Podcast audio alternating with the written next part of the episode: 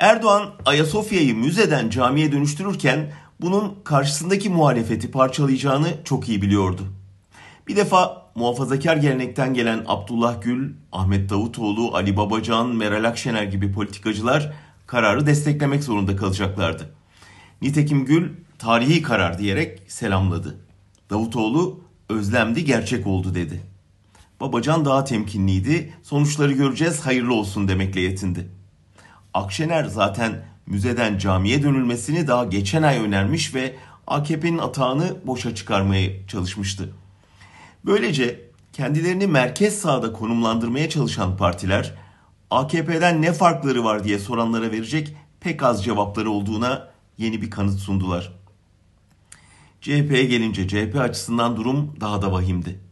Atatürk'ün bir simge kararı tarihten silinirken yine CHP dine karşıymış gibi bir görüntü vermeyelim kaygısıyla başlarını kuma gömdüler.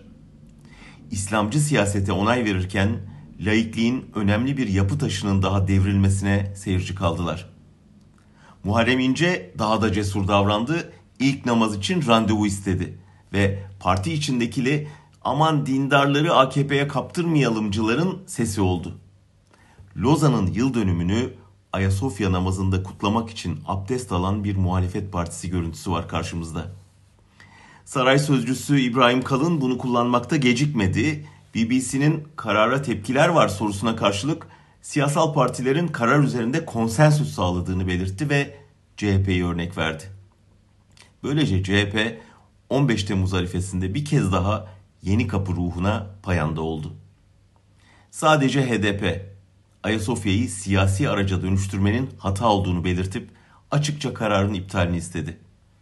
Böylece din istismarından, imparatorluk özentisinden, milliyetçi tırmanıştan rahatsız olan laik ve demokrat kitlelerin sesi oldu.